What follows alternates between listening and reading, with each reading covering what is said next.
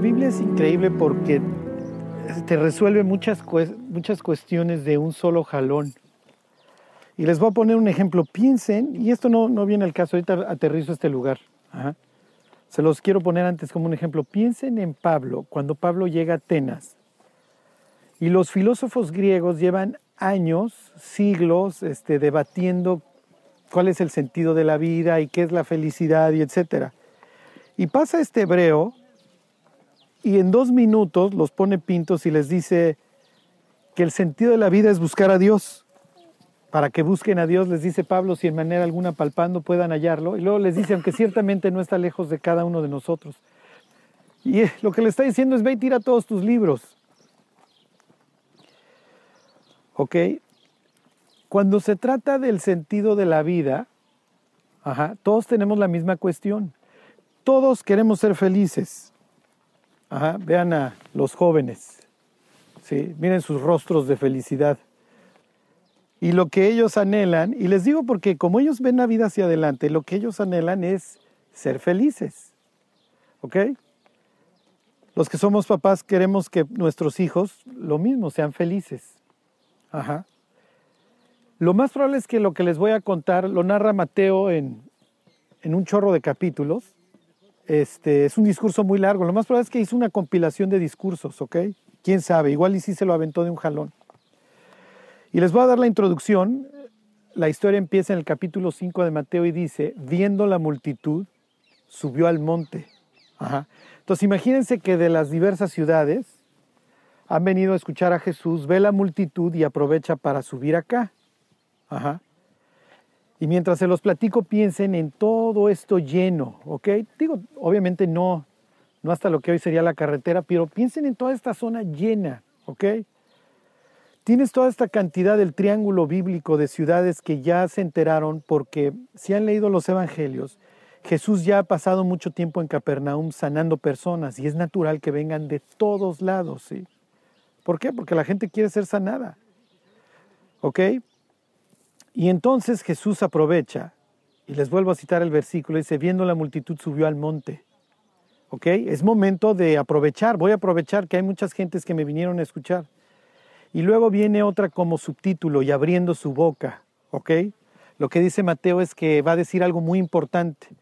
Y abriendo su boca les enseñaba diciendo. ¿Ok? Y obviamente Jesús le está hablando a sus paisanos en el idioma que hablan y la palabra que les va a decir es para nosotros dichoso este, Ashrei. Ajá.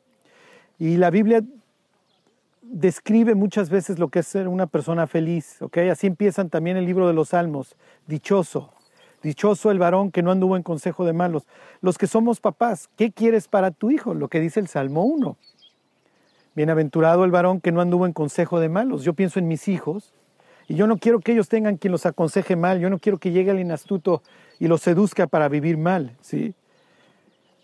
Bienaventurado el que no anduvo en consejo de malos, ni estuvo en el camino de pecadores, ni en silla de escarnecedores se ha sentado. O sea, que no anda en la pandilla, para que me entiendan, sino que en la ley del Señor está su delicia y en su ley medita de día y de noche. Sí. Ahora que, que mi hijo se tiene que aprender Efesios a sus nueve años, obviamente no entiende nada. Es un perico, ¿ok? Papá, ¿qué es estratagema? La forma en la que memorizamos la Biblia es a través de dibujitos. Así yo me la aprendo y así es como yo se la enseño. Ya se podrán imaginar las carcajadas cuando vimos un versículo que habla de la circuncisión. Empezaron muchas preguntas, ¿ok? Este, pero es fascinante que a los nueve años tú estés en las noches este, repitiendo la carta a los Efesios, ¿sí? Digo, cuando tenga 12 o 13 a ver si se la sigue memorizando, pero bueno. El caso es que Jesús va a hablar de la felicidad. Yo creo que todos quisiéramos ser felices. De hecho, pensamos que el fin de la vida es ser felices. Y si ustedes entran a la librería, piensen en un Sammons, van a encontrar toda clase de libros que hablan de la felicidad. Y pareciera que si no eres feliz eres un fracasado, ¿sí me explico? Piensen ahora en esta cultura de la tristeza o de la depresión que ha generado el Facebook. Porque nadie sube al Facebook, me lleva el tren. Digo, a menos que seas emo, ¿sí me explico? Pero si no eres emo, pones tus mejores fotos y pones lo mejor y miren, y me estoy comiendo esto y me la estoy pasando súper. Y entonces el otro ve y tiene que poner algo mejor. Y empieza esta competencia horrible en donde todo el mundo exhibe la mejor vida. ¿Ok? quiero decirles, la Biblia nunca, la Biblia jamás le ordena al ser humano que sea feliz. ¿Por qué? Porque no te va a exigir algo que no vas a lograr jamás. Esta es la tierra, ¿sí me explico? Este no es el paraíso, este no es el cielo. ¿Ok? Entonces, entonces Jesús sube, ¿ok? Ya me está escuchando la gente, tengo un chorro de personas. A los que tenían que ser sanados, ok, ya los sané. ¿Qué le voy a decir al resto? Ok, tal vez hay una persona que cree que no necesita ser sanada. Le voy a decir qué es la felicidad. Quiero decirles que las siguientes siete cuestiones que Jesús va a decir acerca de la felicidad no tienen nada que ver con lo que el mundo enseña. Es total y contraria, eh, ¿cómo les diré? Totalmente contracultural. Sí. Ok. Tómense unos segundos. Piensen en una persona feliz. ¿Qué es una persona feliz? ¿Qué es la felicidad? Sí. La vida del hombre, diría Jesús a unas personas, no consiste en los bienes que posee. Entonces, ¿qué es ser feliz, Jesús? Bueno, cáeme bien, imagínense. Bienaventurados los pobres en espíritu, porque de ellos es el reino de los cielos. ¿Qué? La palabra en griego es miserable, ¿eh? no tienes nada, no tienes nada que ofrecer. ¿Ok? Quiero decirles que toda mi vida quise ser feliz. Y no me voy a tirar al piso y no voy a hacer un drama, pero si tú me preguntaras, oye Carlos, ¿tú a los 20, 21 años eras feliz? No. Iba yo en una buena carrera, estudiaba yo en la mejor escuela de Derecho de México, el primer año me saqué premio, vivía en una buena zona, este, pero todas las comidas se sentaba mi mamá y me decía, tú eres como Adán. Yo era todos los malos personajes de la Biblia. ¿sí? Mientes y te escondes. Mm. Y yo le contestaba en latín, sumum jus, suma injuria, y le aventaba latinajos. Pero ella me contestaba con la Biblia y era una sabiduría que yo no podía contradecir. Yo decía, tiene razón. Tú eres como David, ya no sabes ni qué inventar. Mm, tenía yo que ir a escudriñar ahí las escrituras a ver qué me estaba diciendo. Sí. Me acuerdo que mi hermana vivía una depresión espantosa y un día de la nada entra a mi cuarto y me dice, mamá tiene razón, yo invité a Cristo a mi corazón, mi vida está cambiando. Y le dije, si tu vida cambia, entonces yo voy a creer en Dios. Pues tú estás en el hoyo. Y voilà, su vida cambió. Un día estoy en un antro con un abogado, una vaca sagrada ahí de, de la universidad en donde yo estudiaba derecho, señor rico que se bajaba del carro con el, no se ponía el saco completo, se lo ponía así. Mm, todos los estudiantes íbamos a besarle la mano, el carrazo, etcétera. Y un día yo trabajaba para unos colegas de él, nos estábamos poniendo un cohete, a la madrugada, y ese señor dice, ya borracho, ¿sabes, güero? Así me decía, yo quiero a mi familia. Y me empieza a contar de su divorcio, cómo perdió a su familia, a su esposa, a sus hijos, etc. Y yo dije, yo voy a acabar como este hombre porque es a lo que yo aspiro.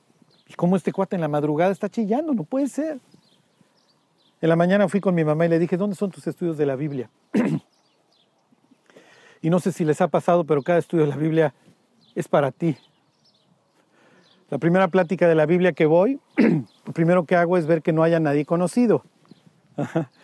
Me acuerdo que me siento detrás de una columna y la persona que va a dar la plática dice, hoy vamos a hablar de un abogado que le daba pena que lo vieran con Cristo. Y obviamente empiezo a buscar entre las gentes a mi mamá, que ya le fue a contar a este tipo acerca de mi vida. ¿Saben cómo empieza el Evangelio de Juan ese pasaje? Él no se fiaba de nadie porque no tenía necesidad de que nadie le diese testimonio del hombre. Oh, oh, nadie le tiene que platicar de mí. Ajá. Oh, oh. Acudí ese día y un día estaba yo viendo la televisión y estoy pensando, si yo me muriera, yo me iría al infierno. Digo, si hay un juez justo en el universo, yo me voy al infierno. O sea, hay gente que todavía le pudieran alegar, oye, yo no era tan malo, yo no estaba en esa categoría. Apagué la tele y le dije, Dios, si existes, piensen, esa es mi fe si existes, si existes, yo te pido perdón. Sálvame y haz lo que tengas que hacer. Se lo repetí varias veces. Terminé de orar y experimenté una paz que nunca había sentido. Sabía que algo había sucedido. Me paro y en la casa no se escucha nada pienso que no hay nadie, abro la puerta y me encuentro a mi mamá así.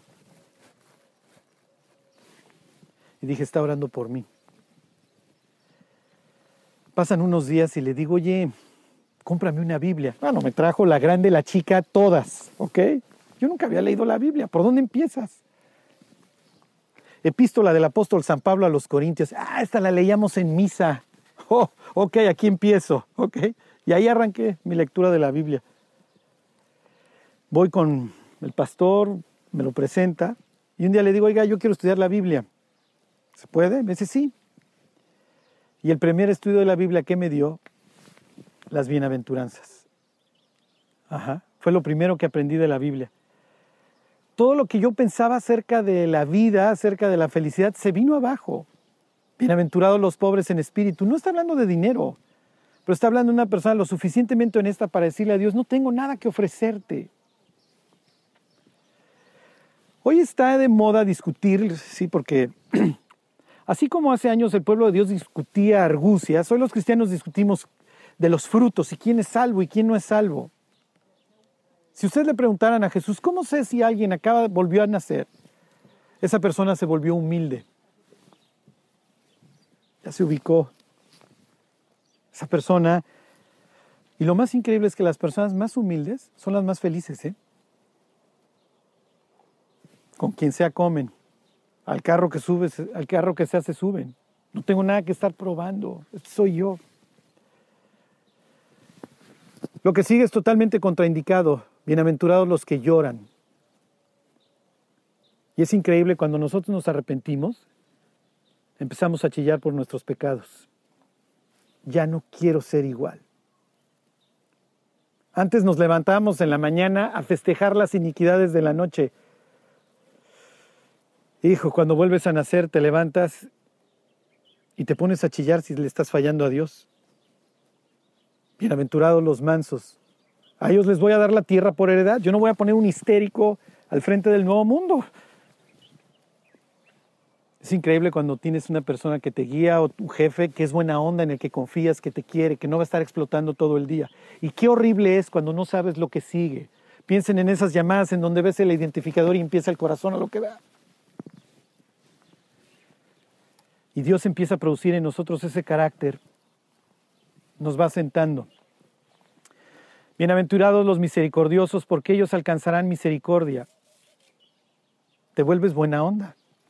Ah, te vuelves mangancha, empiezas a perdonar. Sí, sí me hicieron y sí me tornaron.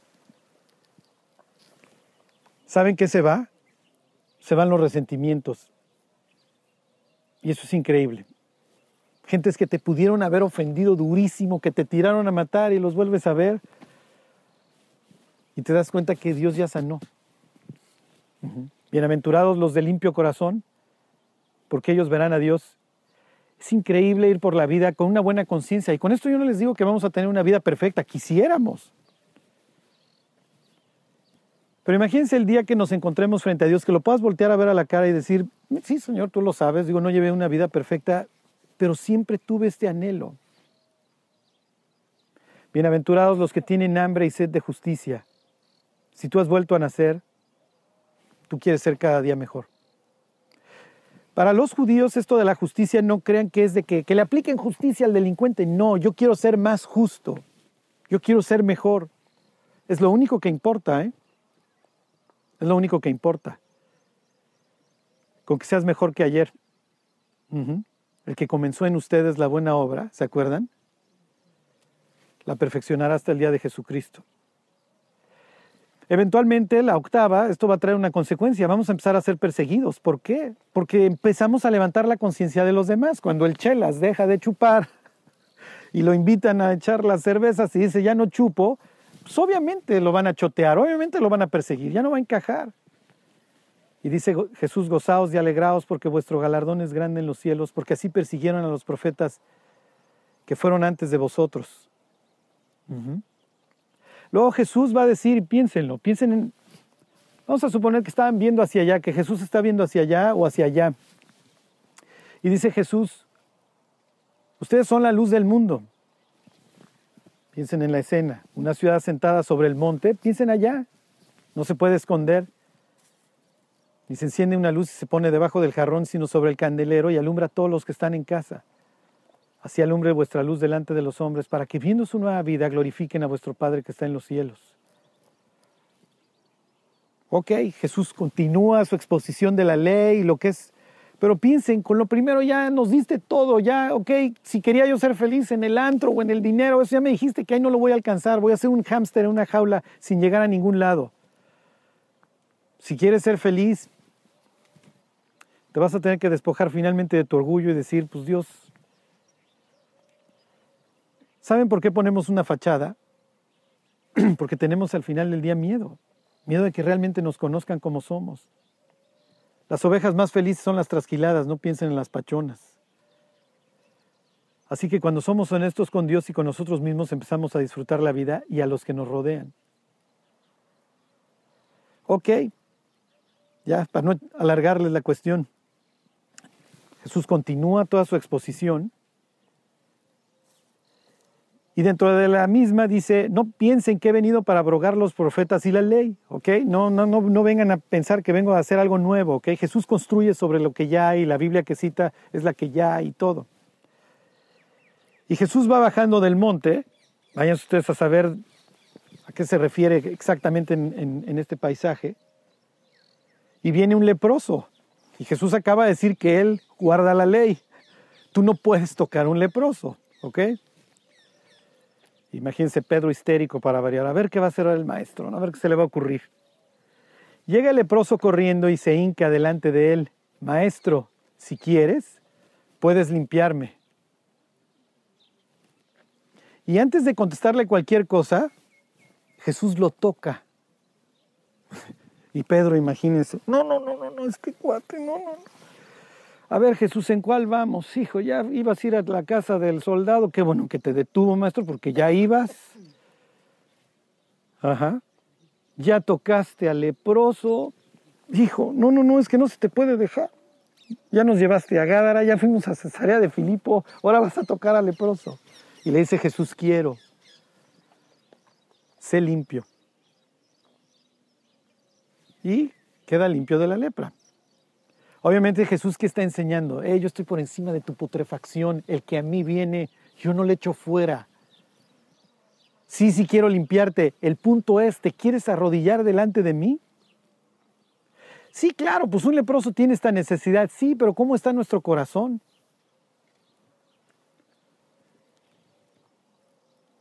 Y le dice Jesús, no, imagínense este cuate ahora ya Brad Pitt quién sabe cómo quedó. Mañana vamos a hacer el viaje a Jerusalén. Dice, ahora ve y ofrece el sacrificio que ordenó Moisés para los que se curaban de la lepra. Le va a costar una lana, ¿eh? El que se curaba de la lepra tenía que ofrecer, tenía que ofrecer sacrificio caro. Y le dice para, para testimonio a ellos. Cuando el leproso, la Biblia no lo narra, pero esto se los cuento, cuando el leproso llega con el becerro al templo, con una cara perfecta, Oye, ¿y tú a qué vienes, maestro? Vengo a ofrecer el sacrificio por la purificación de la lepra. Y los saduceos, ¿qué es eso? ¿De qué me estás hablando? Pues sí, mi cuate, vete allá a Levítico, capítulo 17, 18 y 19. Ahí viene el proceso. ¿Saben cuántos leprosos eran sanados? Cero. Pues, ¿Quién cree? ¿Quién cree en la Biblia? ¿Quién, ¿Quién cree en la palabra de Dios? Sacerdote ha de haber dicho, hijo, pues váyanse a buscar el libro ese y a ver qué dice y cómo se ofrece este, ¿no? Porque este es el primer cuate que veo con un cutis perfecto que dice que era leproso y que está sanado. Oye, ¿quién te sanó? Hijo, fíjate que el Mesías anda ahí en el norte sanando personas. ¿Quieres? No, no. Yo no quiero. No, pues a mí me va bien. Yo no necesito. ¿Y qué pensará el leproso si este cuate hubiera escuchado lo que dijo el maestro, sus primeras palabras? Bienaventurados los pobres. Bienaventurados los pobres en espíritu, porque de ellos es el reino de los cielos. ¿Saben, ¿Saben quiénes están en el cielo? Los que algún día pusimos nuestra vida en bancarrota y le dijimos, Dios, ya no puedo un paso más sin ti. Dice el libro de Isaías, en tus caminos te cansaste, pero nunca dijiste, no puedo. Hallaste nuevo vigor. ¿Cuántas personas conoces que van por la vida echándole y echándole y echándole ganas?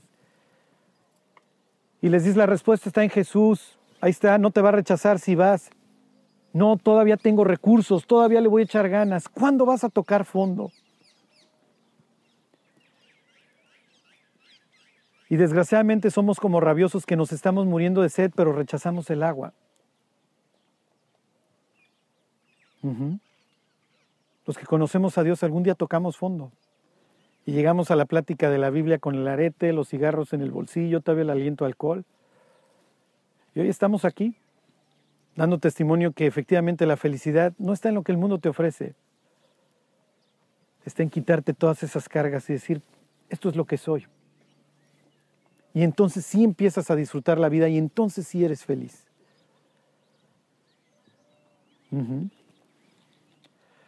Bueno, es increíble estar en este lugar y pensar lo que la gente escuchó. Y pensar qué decisión habrá tomado cada una de las personas que estaban ahí escuchando. Bueno, nosotros sabemos qué decisión tomamos. Y hoy nuestra responsabilidad es decirle al mundo, donde estás buscando ya no busques.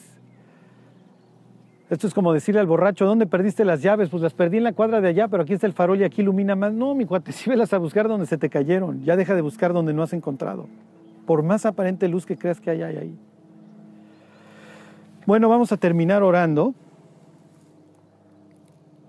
Meses más tarde Jesús se iba a desnudar de cabo a rabo, ¿eh? No llevaban, no llevaban taparrabos. No iba a poder tener una posición más vulnerable con los brazos abiertos Dice la Biblia que se hizo pobre para que nosotros fuésemos ricos.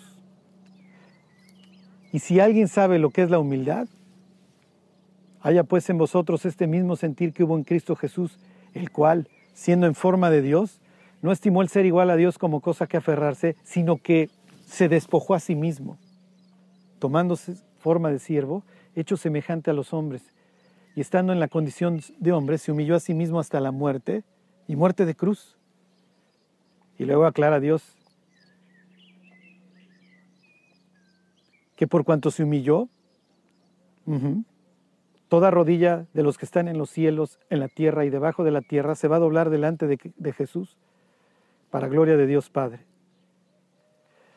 Si queremos una vida grandiosa, nos vamos a tener que humillar. Bueno, vamos a orar. Dios, Te damos gracias porque tú te humillaste hasta la muerte, Dios. No tienes ningún complejo de personalidad y nos amaste hasta el fin, Dios. Nos permitiste, Señor, tener una vida nueva y una esperanza nueva. Te queremos pedir, Dios, que nunca olvidemos dónde está realmente nuestro sentido de la vida, Dios, dónde está nuestra felicidad. Que nunca olvidemos, Dios, que se trata de servirte, de buscarte. Te damos gracias por todo, Dios, y te pedimos por cada uno de los que estamos hoy aquí escuchando esto. Te agradecemos todo, Dios, en el nombre de Cristo Jesús. Amén.